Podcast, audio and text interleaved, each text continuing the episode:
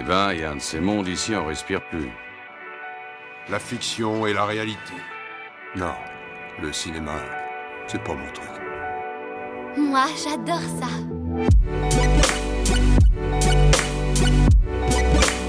C'est vraiment un navet, ce film. Je trouve bon, moi, ce film.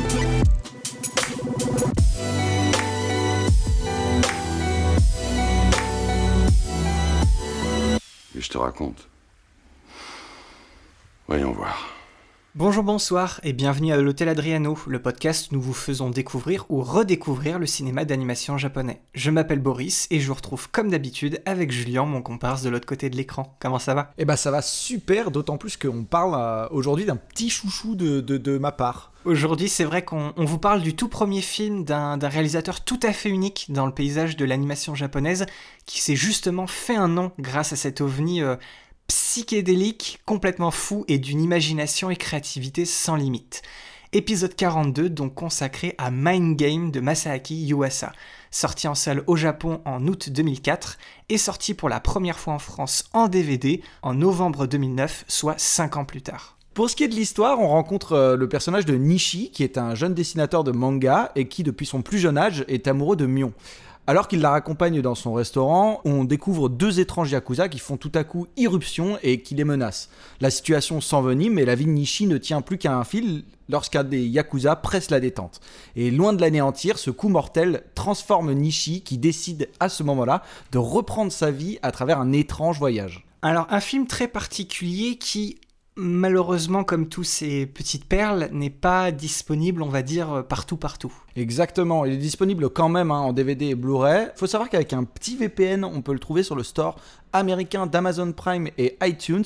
Je l'ai vu aussi personne. Alors, il est, il est disponible à la location comme à l'achat. Je l'ai vu aussi. Alors, vous allez trouver ça extrêmement bizarre, mais euh, je l'ai vu sur le store vidéo de Steam.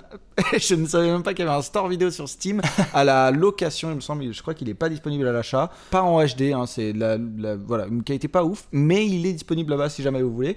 Et puis sinon, voilà, on vous fait bien sûr confiance pour le trouver là où vous savez. Si jamais c'est la seule option envisageable chez vous, on ne cautionne toujours pas, mais bon, au moins c'est le moyen le, le plus rapide pour découvrir et se faire son propre avis justement sur ces pépites d'animation euh, moins accessibles. Boris, je pense que c'est peut-être à moi de te poser cette question sur ce film-là, parce que étant donné le passif, euh, est-ce que tu l'avais déjà vu avant? Alors oui, Mind Game, je l'ai vu une seule fois et il n'y a pas si longtemps que ça, c'était justement, euh, souviens-toi, au moment du festival du film d'animation d'Annecy en, en 2019. Oui. En fait, la, la veille du premier jour où on a pu tous les deux euh, découvrir euh, en, en avant-première euh, Ride Your Wave, du coup le, le dernier film en date de Masaki Yuasa qui du coup va sortir chez nous euh, en septembre de cette année, si je dis pas de bêtises, finalement. Exactement, ouais. Du coup, vu qu'on a, je savais qu'on avait pu sécuriser cette, cette, cette projo, bah, j'ai voulu un peu découvrir l'univers de Yuasa parce que j'avais jamais rien vu de lui avant, mais je le connaissais de nom. Et je crois que la veille, j'avais dû regarder, si je me souviens bien, euh, Lou et l'île aux sirènes. Mhm. Et après notre séance, du coup, on a reparlé du film, et tu m'as bien fait comprendre qu'il fallait absolument que je voie euh, Mind Game, ce que je comptais de toute façon euh, faire, et, euh, et je l'ai regardé le, le soir même. Et alors, du coup, qu'est-ce que t'en as pensé? Parce que bon, du coup, moi, j'avais déjà vu, et bon, inutile de dire que c'est un, un- un favori de, pour moi euh, à ce point, mais euh, et toi, qu'est-ce que t'en as pensé? Bah, en gros, la, la première fois que je l'ai vu, j'ai été très agréablement surpris. Moi, je suis quelqu'un qui euh, apprécie énormément la, la dimension visuelle des films, que ce soit de, de l'animation ou même en live action. Donc, j'ai pas du tout été euh, rebuté par le, le style qui est quand même très particulier au niveau du cara design et des décors. J'étais j'étais dedans. Mais en fait, au bout de 20 minutes, au moment justement de, de ce que j'appellerais la première scène véritablement iconique du film, si tu vois à peu près ce qui va se passer, Je vois absolument. eh ben, je savais qu'en fait que ça allait aller euh, beaucoup plus loin que ce que j'avais anticipé.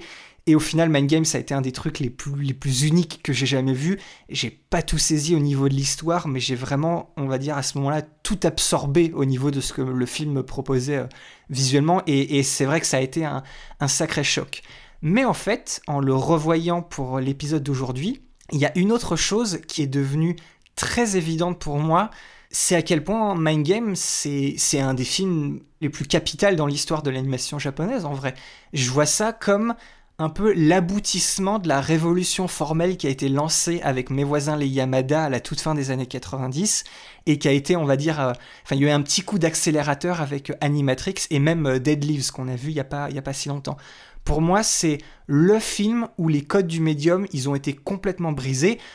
Mais tu sais, pas, pas seulement histoire bah, d'expérimenter pour expérimenter en, en proposant quelque chose de volontairement radical juste pour ça, j'ai aussi l'impression que c'est vraiment le, le, premier film d'animation japonais vraiment euh, pop dans sa, dans sa narration, tu sais, dans ses dialogues, dans son approche, si tu vois un peu ce que je veux dire. Mm. On n'est pas que dans un slice of life euh, contemporain, on est plus que dans une histoire fantastique, on est plus que dans une espèce de métaphore philosophique, et on est plus que dans un grand court métrage allongé qui servirait juste de, bac à sable à un artiste. C'est vraiment un tout qui est plus grand que le mélange de tout ça.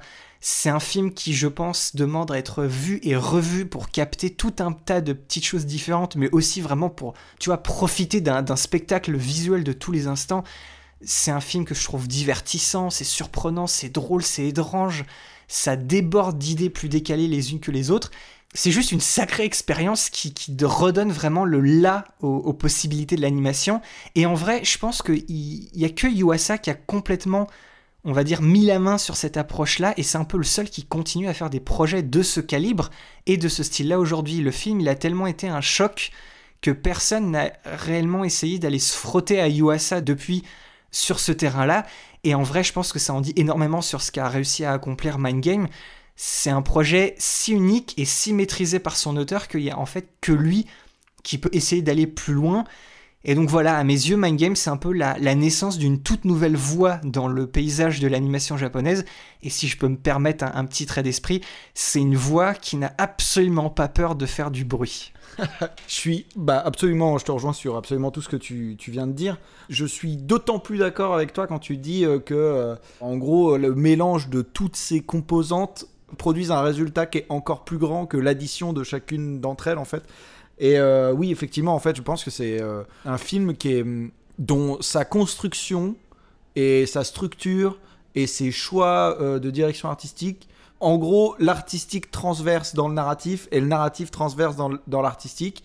Et ce, qui, ce qui crée littéralement, il y a une fusion des deux, en fait, on va le voir hein, au fur et à mesure de l'épisode, il y a une fusion des deux qui font qu'on a un objet qui transcende un petit peu ce qui est même un film et ce qui est même un film d'animation et ce qui est même euh, genre ça transcende la technique ça transcende la narration puisqu'en fait tout euh, verse dans un seul espèce de vortex en fait qui genre euh, voilà crée à la fois un message à la fois une vision une philosophie aussi une philosophie qui est très forte on va le voir.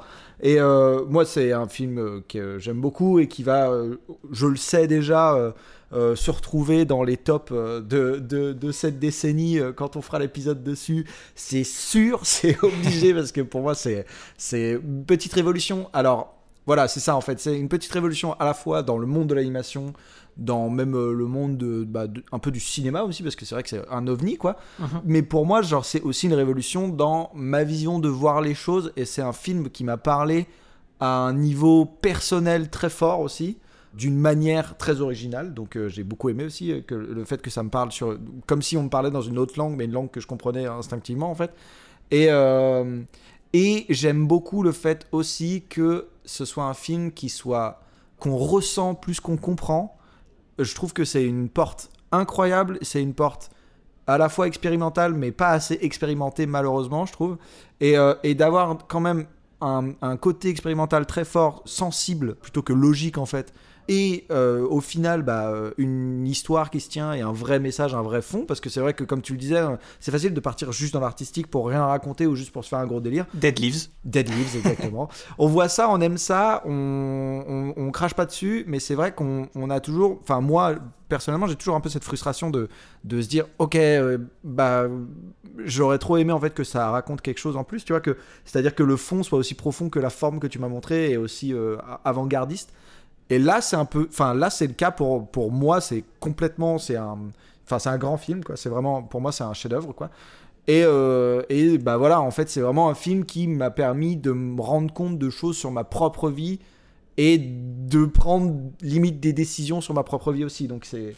Ça, c'est assez, assez fou. Et, euh, et en, voilà, en, gros, euh, pour, pour vraiment euh, résumer le film, je dirais que de tous les films dont on a parlé, hein, dont, on, dont on parlera plus tard dans l'émission, parce que je le sais, c'est de loin le, le film le plus expérimental, hein, visuellement parlant.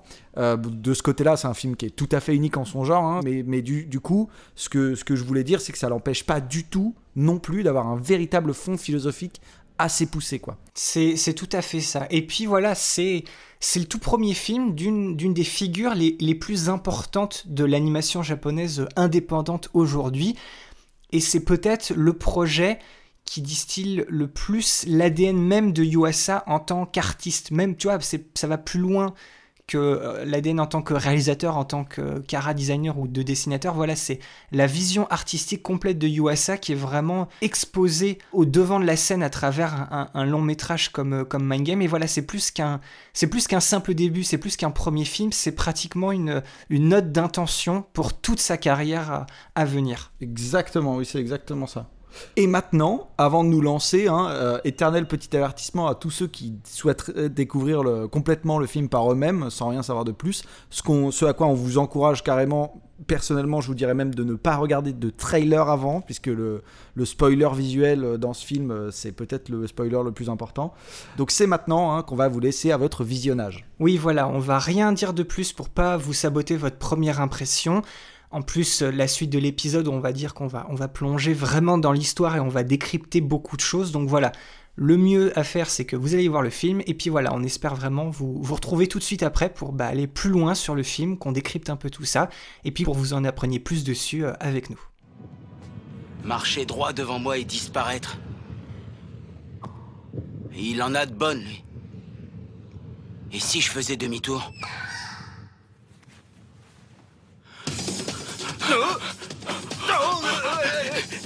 Que Désolé, Dieu, mais je suis sûr que je peux faire mieux cette fois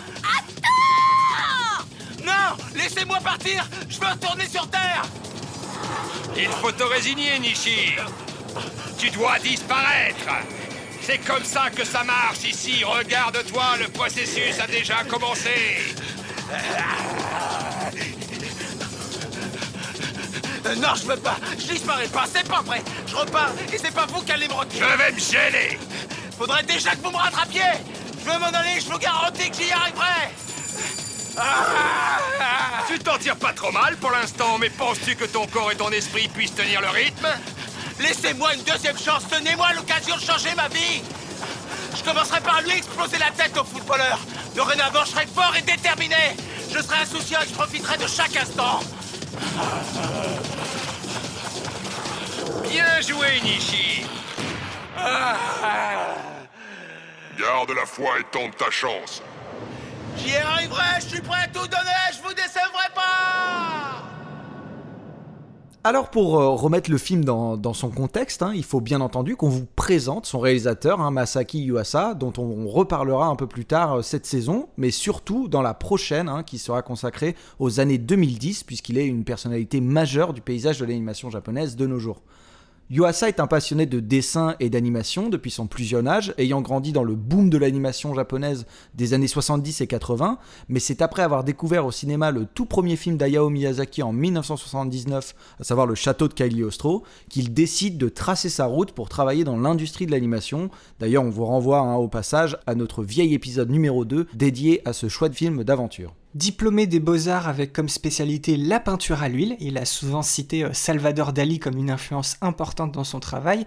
Il a aussi énormément étudié le monde de l'animation pendant ses années d'université, en se concentrant notamment sur certains animateurs japonais dont le style visuel résonnait beaucoup avec lui pour mieux se familiariser avec leur travail, mais aussi sur des projets euh, internationaux comme les cartoons de Tex Avery, Le Roi et l'Oiseau de Paul Grimaud, dont la première version, vous le rappelle, La Bergère et le Ramoneur avait été une influence capitale à l'époque pour Miyazaki et Takahata, ou encore le film Yellow Submarine inspiré de la musique des Beatles, dont on reparlera d'ailleurs un peu plus tard dans l'épisode. Son diplôme en poche, il trouve rapidement du travail à la fin des années 80 grâce à une annonce dans le magazine Animage en tant qu'animateur d'intervalle au studio Ajiado. Un début de carrière un peu compliqué par contre parce que Yuasa ne pensait pas avoir suffisamment de talent. Il avait en fait beaucoup de mal avec justement le dessin des intervalles qui nécessite toujours un dessin au trait net, euh, quelque chose d'uniforme et de toujours cohérent avec le style de l'artiste en charge des images clés sur le projet. Oui, mais au tout début des années 90, deux des cofondateurs du studio se mettent à le mentorer et lui donnent l'opportunité de dessiner des images clés sur d'autres projets, ce qui lui a permis d'utiliser son style personnel plus rugueux et expressif, d'incorporer beaucoup plus ses propres influences dans ses dessins et de rapidement se faire un nom. Oui, il, travaille sur beaucoup de séries euh, télé animées pour enfants et euh, tous leurs films dérivés pendant la première moitié des années 90, notamment sur deux franchises euh, japonaises extrêmement populaires qui sont euh, Shibi Maruko-chan et surtout Crayon Shinchan, où on lui laisse très vite en fait l'occasion de storyboarder des séquences entières, de créer des décors, des objets, des véhicules, et de manière générale, il va vite devenir un, contributeur récurrent au niveau de l'esthétique et de l'histoire de ses projets. Et d'après lui, c'est son travail dans l'univers Crayon Shinchan, qui s'étala d'ailleurs presque sur 10 ans, qui lui avait enfin donné une profonde satisfaction et joie dans son job d'animateur, et qui créa son désir de passer à l'étape supérieure, la réalisation. Oui, en 1994, il quitte le studio Agiado pour devenir euh, animateur freelance, ce qui ne l'empêchera pas de continuer à, à, travailler sur certains de leurs projets. Et il devient en fait directeur de l'animation sur beaucoup d'OVA, où il continue de se faire remarquer pour sa capacité à jouer avec différents styles visuels et différents tons. Et il y a même certains épisodes d'OVA qu'il a supervisés qui sont devenus des références dans l'industrie de l'animation japonaise des années 90. On le retrouve aussi, euh, presque sans surprise au final, étant donné l'aspect si particulier du projet, en tant qu'animateur clé sur le film Mes voisins les Yamada d'Isao Takahata en 1999. Lui, c'est notre épisode 28 qui lui est consacré. Et au tout début des années 2000, il réalise ses tout premiers projets sous la forme de pilote pour séries et des courts-métrages, dont un particulièrement important pour sa carrière en 2001, à savoir Soup, qu'il a seulement écrit et où il a produit et supervisé l'animation et qui a remporté un succès critique très important ainsi qu'un prix d'excellence au Festival des Arts et Médias du Japon cette année-là. Et c'est justement grâce à ce court métrage qu'il va attirer l'attention d'Eiko Tanaka, cofondatrice du studio 4 degrés Celsius, qui a carrément demandé à ce qu'on lui confie l'adaptation du manga Mind Game de Robin Nishi, une œuvre assez méconnue même au Japon, mais qui fascinait beaucoup de figures importantes du studio. Koji Morimoto, un autre cofondateur du studio 4 degrés avait même déjà partagé ce manga à Yuasa lors d'une de leurs rencontres. Yuasa, il n'est pas bête, il a accepté très rapidement cette opportunité, il a pris complètement conscience que c'était un projet qui lui correspondait totalement et qui lui permettrait pour la première fois d'un de réaliser un long métrage et de deux de laisser complètement libre cours à ses idées. Et c'est donc avec un budget modeste, plutôt situé dans les tranches basses pour un long métrage d'animation japonais, hein, aux alentours de ce que Satoshi Kon avait eu sur Millennium Actress et Tokyo Godfathers par exemple, que Yuasa combine tout un tas de styles visuels différents dans une approche résolument expérimental pour conserver le feeling du manga de Nishi. Il était lui aussi dessiné de manière euh, très brute et l'humour ne fonctionnait qu'à travers des gags visuels. Et l'idée de Yuasa était de donner l'impression que le film avait été construit de manière extrêmement spontanée et presque hasardeuse. Alors que, bien sûr, hein, c'est tout le contraire, vous le verrez dans la suite de l'épisode. La seule différence notable entre le manga de Robin Nishi et le film de Yuasa, il se situe au niveau de la trame narrative, avec une nouvelle fin que le réalisateur a voulu beaucoup plus positive, et ce pour tous les personnages de son film, et pas que pour le protagoniste. C'est un changement qui reflète chez Yuasa son futur désir de créer des histoires où les personnages, eh ben, ils atteignent leurs rêves et leurs désirs grâce à, à leur passion et à leurs actes. Et après presque trois ans de travail, Yuasa fera la connaissance de certains de ses futurs collaborateurs récurrents. Mind Game sort en salle au Japon le 7 août 2004, seulement dans une poignée de grandes villes, ne pouvant pas s'offrir euh, une sortie nationale complète. Bien entendu, avec ça, on ne peut pas dire que le film est un grand succès populaire, mais il a réellement impacté ceux qui se sont déplacés, à l'image des équipes du studio d'animation Madhouse, qui ont même décidé d'aider à la promotion du film après l'avoir vu, alors que le studio n'a pas du tout participé à la production de Mind Game, de près ou de loin. Par contre, comme beaucoup de ces petits films qui deviendront cultes avec le temps, le succès critique est là et Mind Game remporte de nombreux prix importants, comme par exemple le prestigieux prix Noburo Ofuji du meilleur film d'animation avec un petit budget, lui aussi le Grand Prix de l'animation du Festival des Arts et Médias du Japon, et surtout, il a fait pratiquement main basse sur toutes les récompenses du Festival Fantasia de Montréal, là où des films comme Perfect Blue, Millennium Actress, Metropolis ou encore Jinro la Brigade des Loups avaient déjà fait sensation. Et Mind Game, là-bas, il a remporté les prix du meilleur film, meilleur réalisateur, meilleur scénario, meilleur accomplissement visuel et en plus le prix du public pour le meilleur film d'animation. C'est la totale. C'est la totale. Et malgré cet énorme palmarès, hein, il faut savoir qu'il a fallu attendre 2009 pour que les premiers pays européens, dont la France, découvrent Mind Game directement en DVD. Mais un vrai regain d'intérêt pour le film est arrivé en 2018 au moment où le distributeur J-Kids a obtenu les droits d'exploitation aux États-Unis du catalogue complet des travaux de Masaki Yuasa, ce qui a permis entre autres à Mind Game d'asseoir son statut de film culte et d'expérience visuelle unique en son genre. Et donc maintenant, il est temps de s'attaquer au fond, à savoir l'histoire et les thématiques du film. Et étant donné la nature très étrange de la narration de Mind Game, on a fait le choix dans cette partie de suivre les, les, fils des événements tels qu'ils nous sont racontés parce que cet ordre-là, justement, c'est un élément narratif en lui-même et du coup, on a décidé d'analyser le film à travers une poignée euh, de ces scènes clés. Alors au tout début du film, c'est assez difficile de savoir où est-ce qu'on veut aller parce que tout ce qui se passe devant nous, c'est assez étrange. On commence dans une voiture en compagnie de deux personnages qui se mettent à poursuivre une jeune fille, qu'on va comprendre qui est Mion, en train de courir pour prendre un métro.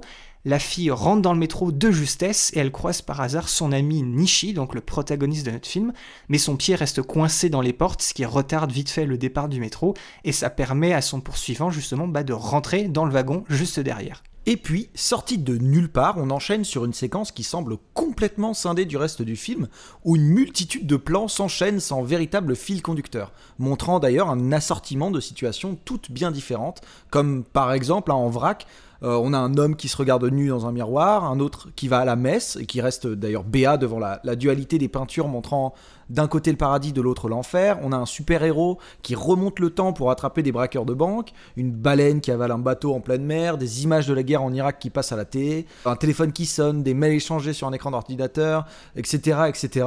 Et toute cette séquence, elle est soulignée par une musique hypnotique et sombre et elle termine sur le titre du film, incrusté dans une image de fleurs tournoyantes. Et retenez bien cette fleur parce qu'on y revient par la suite. Alors, vous vous en doutez peut-être, cette séquence, c'est bien plus qu'un simple méli-mélo de situations qui n'ont pas de lien entre elles.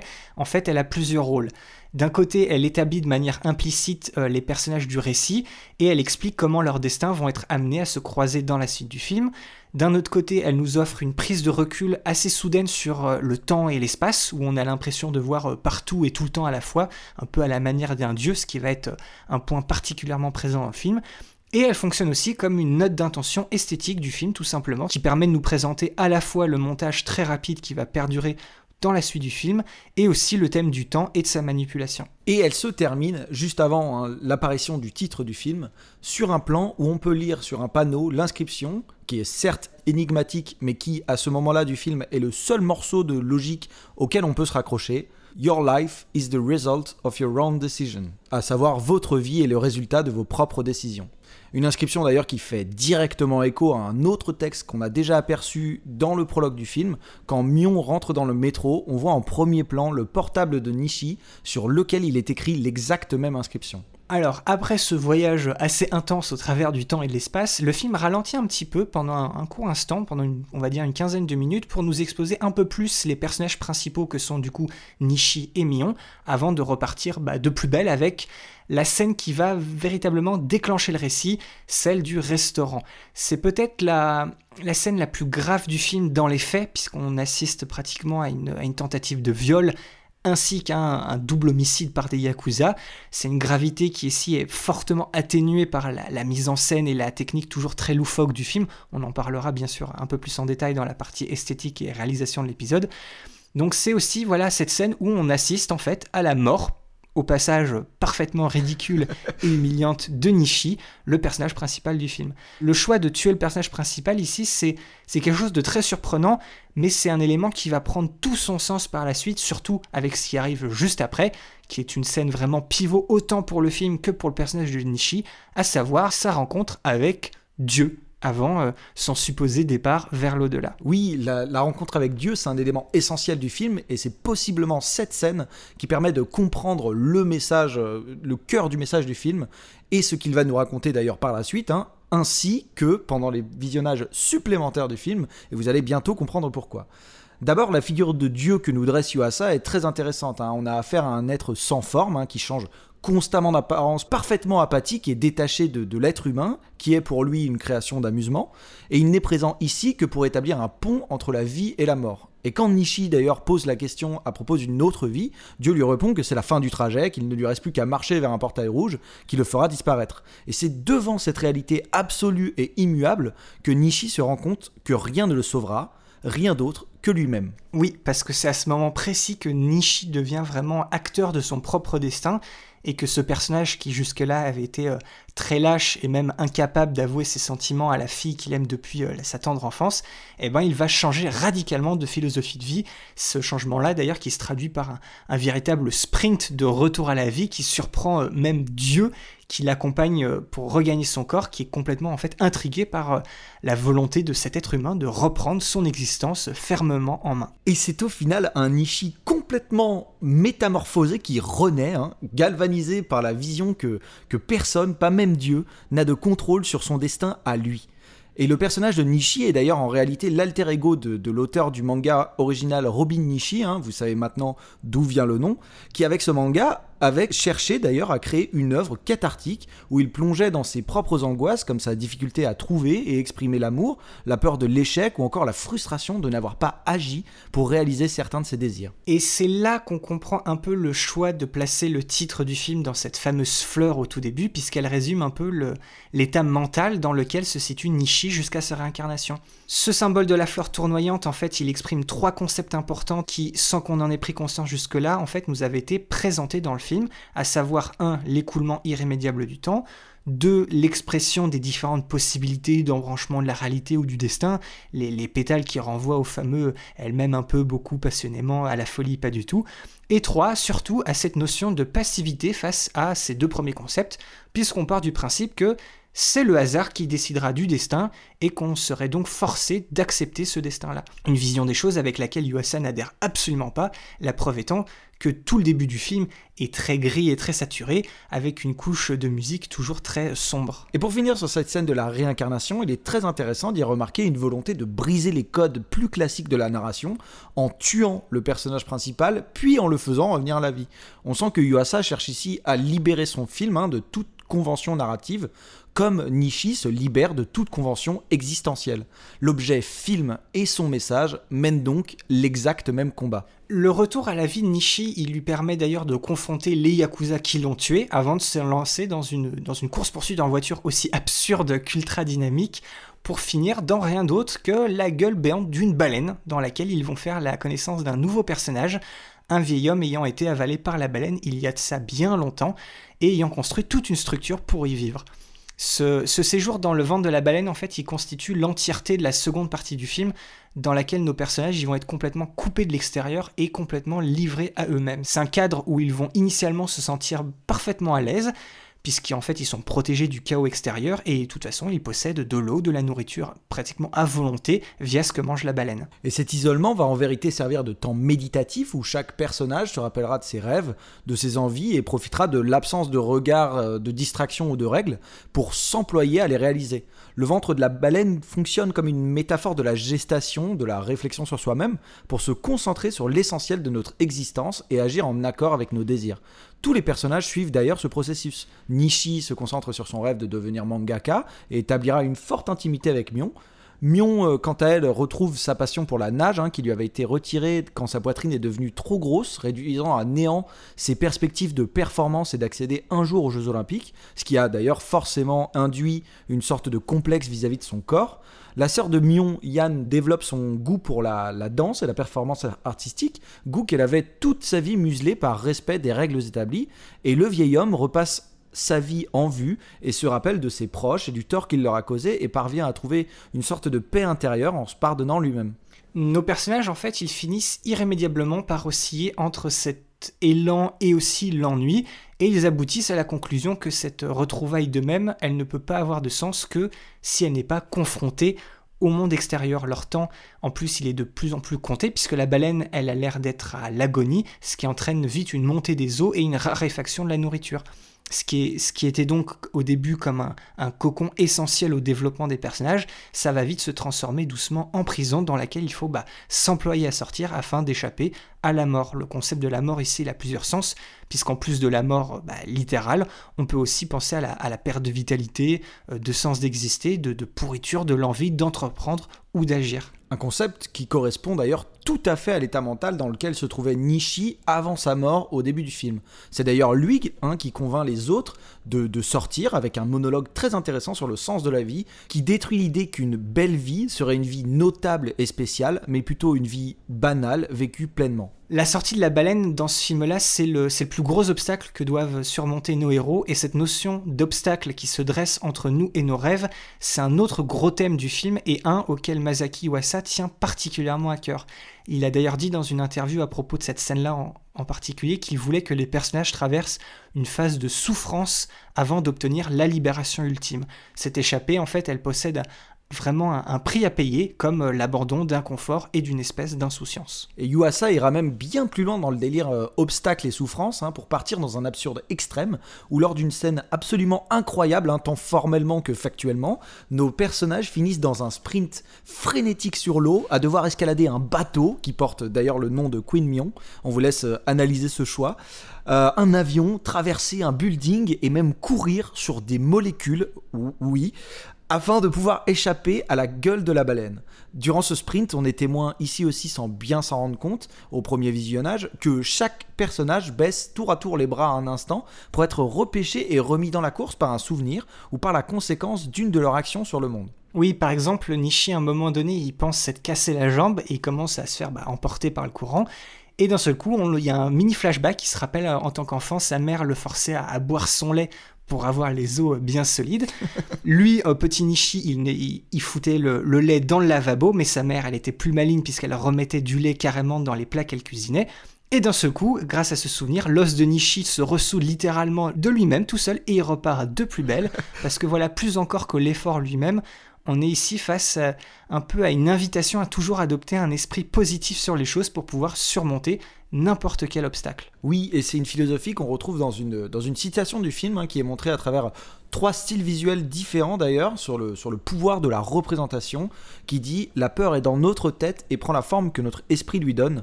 Allumons une torche dans notre cœur et faisons-la briller. Imaginez que l'on s'amuse, même si ce n'est pas vrai, et d'un coup, vous verrez les choses différemment. Le film déconstruit donc aussi les conventions de notre esprit pour en faire un espace de jeu, d'où le titre du film, Mind Game.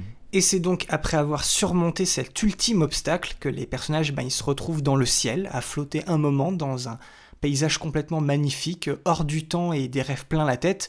On, assiste carrément à, à, leur projection de ce qu'est euh, leur vie rêvée, maintenant que du coup ils sont tous alignés avec eux-mêmes, ce qui est l'occasion de nous offrir quantité de scènes parfois assez banales, mais toujours pleines de couleurs, accompagnées d'une nappe sonore qui invite le spectateur à toujours rêver euh, et à apprécier les images qu'il a sous les yeux.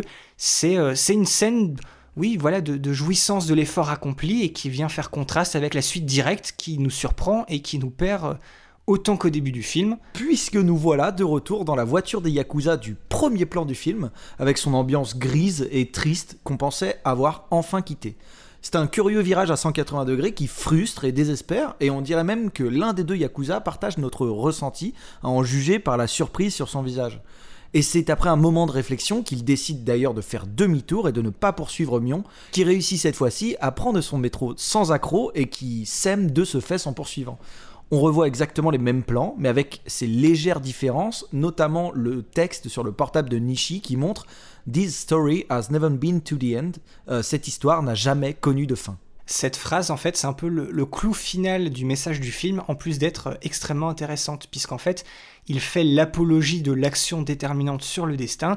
Il ne peut se résoudre à affirmer une fin pour ses personnages, qui sont du coup bah, seuls maîtres d'en faire ce qu'ils veulent. On peut aussi euh, légitimement se demander si cette version à laquelle on a assisté est la vraie ou une des très nombreuses ramifications possibles de cette histoire. C'est une théorie d'ailleurs qui est un peu appuyée par le film puisqu'il nous montre euh, une autre suite d'événements dans cette scène, mais de cette fois avec les Yakuza. L'outro du film, euh, c'est un miroir hein, de la grande fresque spatiale et temporelle de l'intro, au montage toujours très rythmé, mais avec quelques différences fondamentales. On retrouve les mêmes plans, hein, mais cette fois-ci remplis de couleurs au lieu d'être très ternes. On assiste aussi à plus de scènes, à la fois banales et joyeuses, mais qui viennent enrichir la fresque. La musique, elle, est une musique de joie et de célébration, hein. on entend d'ailleurs des voix chantées, et on retrouve aussi le titre de Mind Game, mais sous une forme complètement nouvelle, plus de fleurs tournoyantes, mais des lettres qui servent de fenêtres sur un ciel bleu. On retrouve donc cette invitation à jouer avec son esprit, à modifier sa perception du monde afin d'en voir sa beauté. On termine sur le simple carton This story has never ended. Cette histoire ne s'est jamais terminée, qui laisse même au spectateur le pouvoir d'imaginer la suite. Donc voilà, la narration de Mind Game, elle est pour le moins surprenante et avec sa suite d'événements euh, tous plus fous et absurdes les uns que les autres, il est assez facile de se croire comme dans, dans un rêve, d'autant plus qu'on passe de très vite de la réalité à des désirs ou à des souvenirs de plusieurs personnages quand on n'est pas euh, carrément dans un instant de pure abstraction narrative. C'est un véritable ovni, ça c'est clair et net, mais il a su aussi trouver une esthétique à la hauteur de son étrangeté. Écoutez, je suis désolé pour ce que j'ai dit tout à l'heure. En fait, je pensais que... Pour tout dire, j'étais devenu quelqu'un de mauvais. Je faisais le mal autour de moi. Et le pire, c'est que je m'en vantais. Je voulais qu'on me considère comme un dur à cuire. Un vrai. Je n'avais aucun scrupule à écraser des gens au passage. Et puis j'ai atterri ici, dans cet environnement hostile.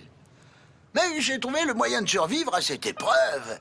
J'ai amélioré mes performances à la nage et j'arrive à attraper le poisson à main nue. Je peux toujours marcher et j'ai une très bonne vue. Je ne manque de rien. Certes, l'eau est salée et ça schlingue, mais je suis heureux. Si on te donnait le choix, tu prendrais quoi? Tu préfères te tuer à la tâche tous les jours Ou profiter de ce que t'offre la vie? Après le fond, parlons un peu de la forme, à savoir l'esthétique et la réalisation du film. Ce qui nous frappe dès les premières minutes dans le style graphique de Mind Game, ce n'est pas le, le design ou la palette de couleurs, c'est surtout qu'il n'y a pas vraiment de style défini. On est face à un véritable assemblage de styles et de techniques qui trahissent immédiatement la volonté du film d'être en dehors de toute forme de règles. Yuasa en parlait d'ailleurs dans une interview consacrée au Japan Times, dans laquelle il disait Au lieu de raconter une histoire de manière sérieuse et directe, j'ai opté pour une direction un peu folle et rafistolée. Je pense que les amateurs d'animation japonaise d'aujourd'hui ne sont pas nécessairement en recherche d'un produit calibré. On peut les exposer à de multiples styles différents sans entacher leur plaisir de regarder. Une des explications derrière cette volonté euh, d'abandonner le style parfait selon les codes de l'animation japonaise était tout simplement bah, le, le, faible budget alloué à la production du film. Yuasa, ici, il a fait preuve de suffisamment de génie pour faire de cette contrainte une des forces majeures du film en lui permettant de prendre la forme qu'il souhaite pour raconter son histoire, ou plutôt de la faire ressentir, on revient là-dessus euh, dans un petit moment. La seconde partie de l'explication est que le manga original de Robin Nishi était déjà à la base en marge de tout type de courant graphique déjà existant dans le médium. Dans le manga, le trait est aussi brut et brouillon que dans le film, quoique un peu plus grossier. Une grossièreté qu'on retrouvera dans le manga comme dans le film au travers d'une violence omniprésente, de beaucoup de vulgarité ou encore d'un aspect sexuel assez poussé. D'ailleurs, oui, au passage, petite anecdote là-dessus, le, comité de censure qui attribue bah, les classifications des films qui sortent en salle au Japon, il a volontairement décidé de laisser Mind Game dans la catégorie tout public malgré tout ce qu'on vient de dire, parce que le comité avait jugé que Mind Game était un film qui méritait particulièrement d'être vu par le plus grand nombre et quel que soit le public. Et dont le public de ce podcast. Allez voir ce film. L'animation va utiliser plusieurs techniques assez originales pour le médium, comme l'intégration d'images d'acteurs live action ou encore des scènes en papier découpé. Des utilisations qu'on peut retrouver notamment dans le célèbre film des Beatles Yellow Submarine, qui lui aussi utilisait ces techniques afin d'afficher une imagerie libérée de toute contrainte formelle. En plus de ces techniques plus marginales, on a affaire à un panel énorme de techniques comme de la rotoscopie, de la peinture à l'eau, de l'image numérique, de l'animation traditionnelle au crayon. Et ces techniques hein, s'enchaînent et s'additionnent de scène en scène, de plan en plan, voire d'image en image, pour un résultat absolument dantesque. Une très belle illustration de cette exubérance graphique se retrouve d'ailleurs parfaitement avec le personnage de Dieu que Nishi rencontre au début du film au moment de sa mort. Le personnage change complètement d'apparence à chaque image, passant par plusieurs styles graphiques, mais aussi différentes techniques d'animation, ce qui est expliqué par l'impossibilité de n'avoir qu'une seule représentation de Dieu est aussi une manière géniale de représenter son aspect omnipotent. Ce genre de parti pris ne laissera bien sûr pas indifférent, ça peut rebuter une partie du public tandis que l'autre la considérera comme quelque chose de vraiment classique. En tout cas, c'est un produit unique en son genre qui a peu voire pas d'équivalent dans le médium et qui marque, voilà, on l'a dit dans nos avis au début de l'épisode, le début d'une nouvelle vague dans l'industrie. Et dans le futur d'ailleurs, le studio 4 degrés Celsius, eh ben, il va devenir un de ces porte-paroles majeurs de cette nouvelle vague esthétique, comme par exemple dans le film Amer béton de Michael Arias dont on parlera euh, bientôt dans le podcast. Et le dessin au crayon est peu conventionnel, tout est toujours relativement brouillon, il laisse penser à des esquisses ou des croquis. On comprend rapidement qu'ici c'est le mouvement qui est privilégié, au-delà de la beauté du trait. Un style qui n'est pas sans rappeler le court-métrage L'histoire de l'enfant, issu de l'anthologie Animatrix, on vous renvoie à l'épisode 37 du podcast, où Shinichiro Watanabe avait justement décidé d'adopter un trait très brouillon afin d'avoir un maximum de mouvement et de dynamisme. Yuasa fait aussi ce choix d'une animation volontairement instable où tous les styles d'animation s'entrecroisent d'un plan à l'autre afin de respecter le manga original. Un dynamisme qu'on retrouvera d'ailleurs dans bien plus d'aspects du film que son animation. Par exemple, le montage, lui, ne se contente pas d'être une simple fenêtre qui nous permet d'assister à, à cette espèce d'avalanche de créativité complètement loufoque et débridée, mais il va bien sûr suivre ce rythme et souligner la frénésie à l'écran par une succession parfois quasi épileptique des plans.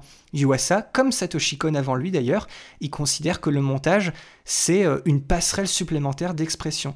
Et en plus de rendre l'action très présente et intense, il utilise souvent le montage pour complètement divaguer dans d'autres espaces et surtout dans d'autres potentielles existences. Yuasa, il se sert souvent du montage comme ce fameux et qui ouvre des portes à d'autres destins avec comme point de départ l'action ou le choix d'un personnage.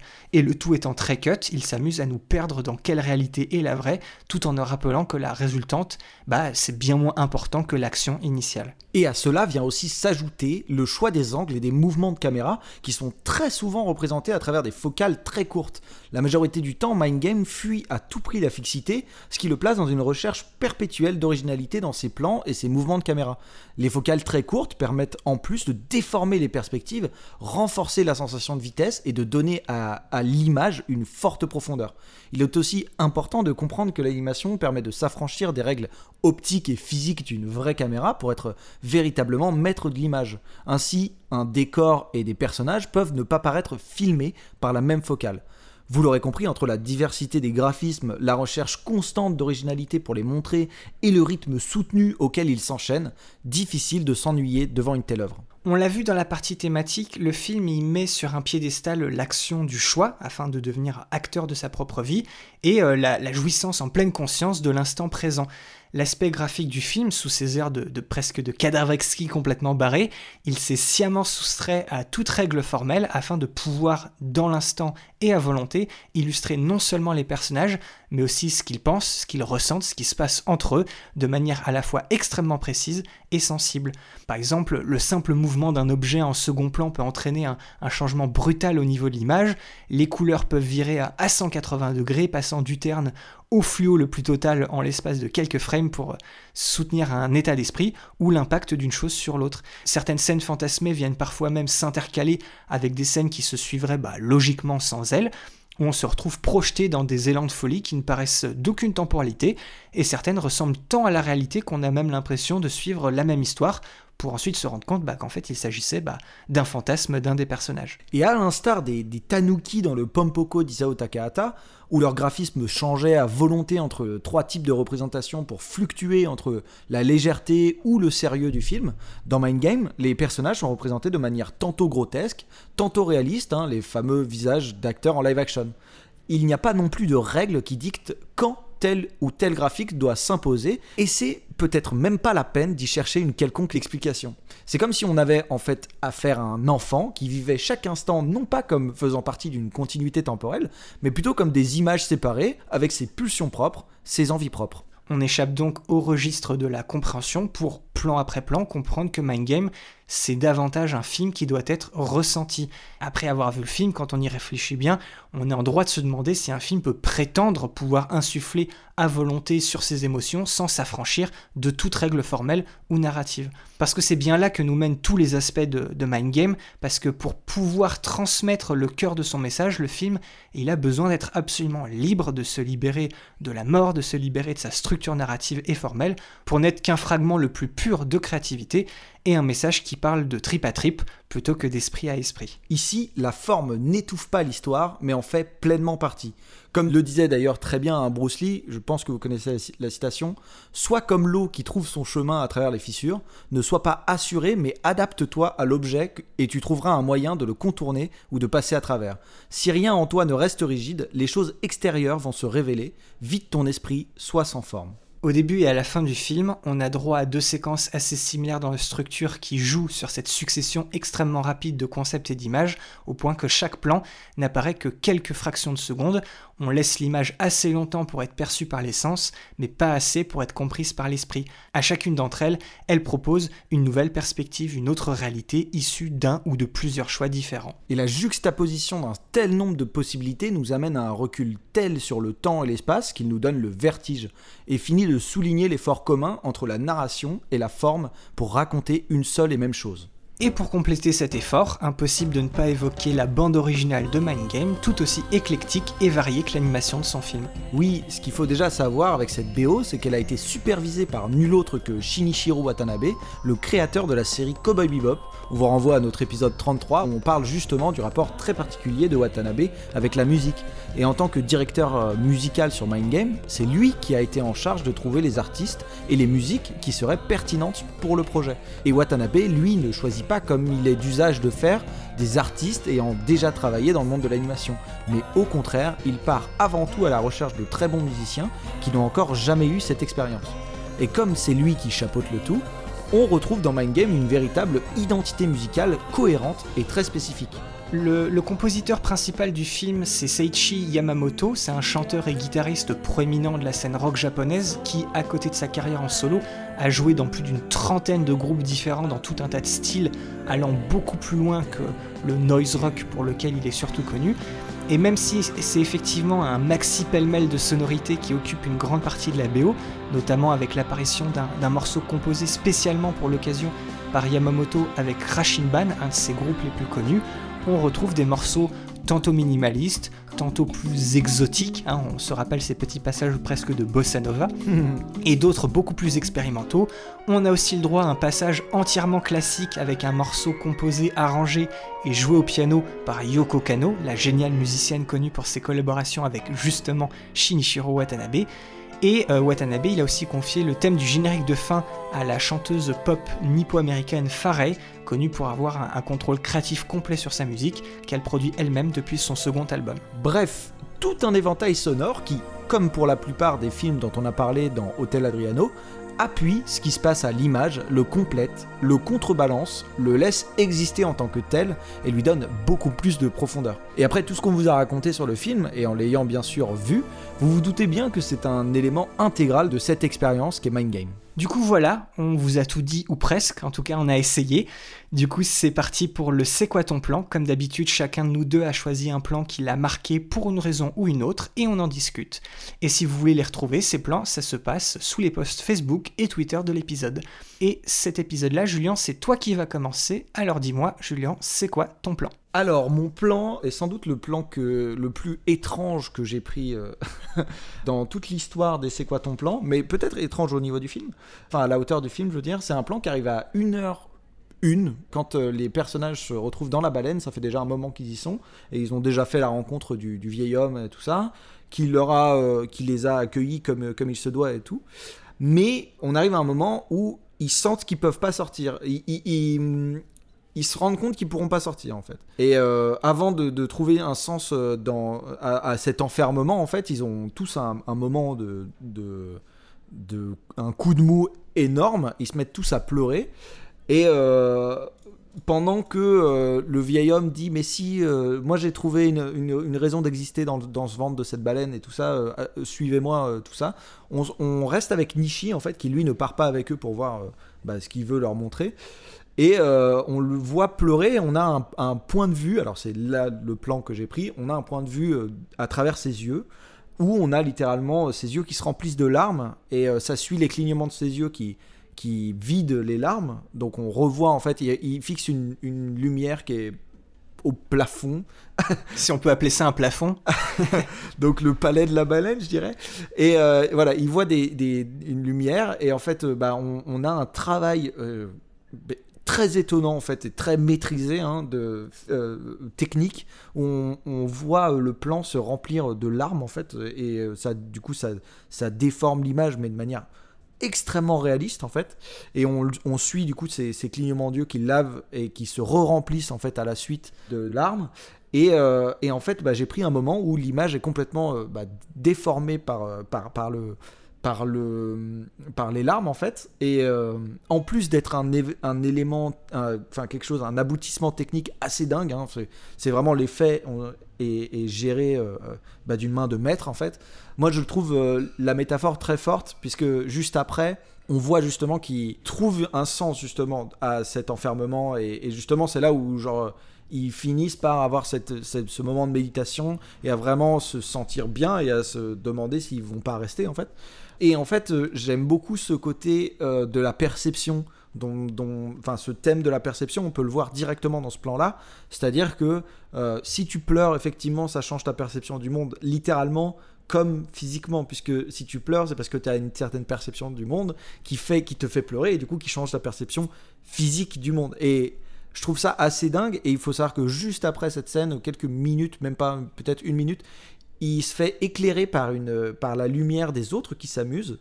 Et le moment où il se fait éclairer l'attire, et à partir de là, il pleure plus du tout. Et euh, du coup, on a un changement. Donc là, on a une lumière un peu verte, enfin une image un peu verte. Et après, il y a une, lumière un peu jaune. Donc, euh, on vous expliquait euh, tout à l'heure que voilà, il y a, des couleurs qui changent le ton du film. Et il y a littéralement, on pourrait passer des heures encore sur les couleurs du film qui expriment des choses à des moments précis. Et voilà, en fait, le, film se permet d'aller dans des, bah, voilà, des choses techniques et artistiques comme ça pour exprimer son propos à n'importe quel moment du film. Et c'est ce qui en fait un film à la fois original, étrange et génial en fait. Ouais, c'est un moment, en fait, Mind Game, il y a plein, pour tous les fans de- d'expérimentation visuelle, il y, a, vra- il y a vraiment à boire et à manger. Mais ce, ce plan-là, je suis content que tu l'aies pris parce que c'est vrai que c'est un, un tout petit passage, c'est un effet qui en soi est, est- est tout bête. Voilà, c'est voilà, euh, point de vue subjectif. que- comment est-ce qu'on pourrait représenter la vision quand on a les yeux un peu embués avec des larmes? Et en fait, c'est c'est presque l'attention aux détails. C'est pas vraiment, tu sais, ah, il faut qu'on dessine un, un arbre ou un paysage de manière détaillée. Non, c'est que là, on s'arrête sur le détail de ce que tu racontais un peu dans ton avis au début, c'est sur la sensation. Exactement. Et là, il le passe à travers le visuel et c'est un, effet qui est tout bête, tout petit, mais c'est peut-être un des, des effets visuels, en tout cas, les peut-être les plus poétiques du film. C'est un moment très poétique et comme tu dis, c'est un moment où nos personnages eh ben, sont un peu dans un, dans un mood un- pas dépressif, mais c'est un peu le, le point bas. Et là, on, on sent qu'on a atteint ben, un peu le, ouais, le, le, le bottom, quoi. Ils sont, oui, ils sont, ils sont fermés dans une baleine, c'est un peu le cas, c'est un peu le cas de le dire, mais voilà, il y a, comme tu dis, il va y avoir ce petit truc, ce petit enclenchement où progressivement ça va remonter. Mais voilà, on, on prend le temps, comme dans les films japonais dont on a, on a parlé. Il y en a certains qui prennent un peu un, moment contemplatif pour justement montrer de belles images et ralentir le rythme. Mais là, c'est plutôt que, au lieu de s'arrêter et, et d'expérimenter sur tout un tas d'effets, on va essayer de faire quelque chose visuellement tout bête, poétique, mais on va prendre le temps de le faire comme il faut Exactement. et, et de le laisser à l'image assez longtemps pour que ça, pour que ça nous marque en fait. Exactement. Je pense qu'on peut du coup passer euh, à ton plan à toi. Euh, alors Boris, dis-moi, c'est quoi ton plan? Bah, pour, comme pour Dead Leaves, choisir un, un plan unique, ça, ça relève bah, pratiquement de l'impossible, tellement Mind Games est régi par le rythme, par la dynamique et par le mouvement. Oui. Du coup, pour cette fois, bah, je, je te pique volontiers ton approche de prendre un plan pour parler plutôt d'une séquence. Et dans Mind Game, il y a, il y a deux séquences en vrai qui seront à, à jamais gravées dans mon esprit et qui représenteront toujours le film pour moi. La première étant la rencontre de Nishi avec Dieu, dès l'instant où son esprit euh, quitte son corps au moment où il se fait tirer dessus. C'est ce moment-là dont je parlais dans mon avis euh, en tout début d'épisode, où on comprend vraiment que bah, on est parti pour un, pour un sacré voyage. Mais mon c'est quoi ton plan aujourd'hui? Je, je ne serais pas honnête avec moi-même si je ne prenais pas un plan qui vient du rush d'évasion du ventre de la baleine, On l'a dit en long, en large et en travers dans cet épisode, c'est la séquence capitale de Mind Game. Oui. C'est juste euh, la métaphore visuelle de la philosophie du film. C'est celle qui encapsule toute la folie, la virtuosité et la maîtrise de Yuasa. Donc, euh, pour moi, c'est quoi ton plan? J'ai pris ce plan euh, totalement exceptionnel qui se passe à, 1 minute 29 et 20 secondes où on voit euh, Nishi de dos complètement à Walp qui sprint pratiquement à la verticale vers l'ouverture de la bouche de la baleine où tout baigne dans une lumière rouge hyper saturée que je, qualifierais même presque carrément d'électrique. La, la, perspective, elle est complètement déformée. On a presque l'impression, si tu les regardes vite fait de côté, qu'il court vers le cœur d'une explosion. Mm. C'est pas du 4DX, mais on n'est pas loin à ce moment-là de sentir les particules d'eau et le vent sur notre visage. la batterie folle de la BO, elle joue aussi vite que la course de Nishi et ses acolytes. En fait, dans, à ce moment-là, on est vraiment. Yuasa nous met aux premières loges d'une séquence vraiment sensationnelle et on est complètement happé par ce qui est en train de se passer sous nos yeux je le, disais, Mind Games s'est rempli à rabord de moments complètement euh, baroques et psychédéliques, mais toute cette séquence de la, fuite du ventre de la baleine, c'est le genre de choses qui te reste bah, incrusté dans ta mémoire et où tu te dis, j'avais jamais vu un truc pareil, et je pense pas avoir quelque chose comme ça encore une fois. Cette séquence, pour moi, il faut, faut en faire un gif et il faut l'accrocher dans un musée tellement ça, bah, ça tient du chef c'est vraiment le high point pour moi de, de Mind Game. C'est exactement ça. C'est le, c'est, la, c'est la, c'est la monicine. C'est même plus que le money shot, c'est la monicine de, du, du, film. Et euh, il y a un truc que je me suis rendu compte d'ailleurs dans cette scène, euh, déjà à la dynamique folle, euh, c'est très absurde en plus. Donc on rit en même temps que on est impressionné par la scène. Euh, enfin, c'est maestria incroyable.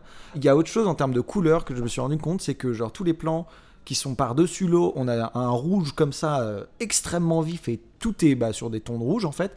Et dès qu'on passe sous l'eau, on est plutôt sur des tons jaunes. Et euh, c'est assez marrant aussi de faire le lien. Alors, on va pas développer là-dessus, mais c'est assez marrant de faire le lien sur le fait que on ne croise le jaune et le sous l'eau que quand ils baissent les bras et qu'ils arrêtent de courir. Et en fait, ce qui fait que du coup, ils commencent à couler. Et on les retrouve dans cette ambiance jaune qui les ramène du coup dans un truc un peu de souvenir et qui les remonte vers le rouge où ils recommencent à courir.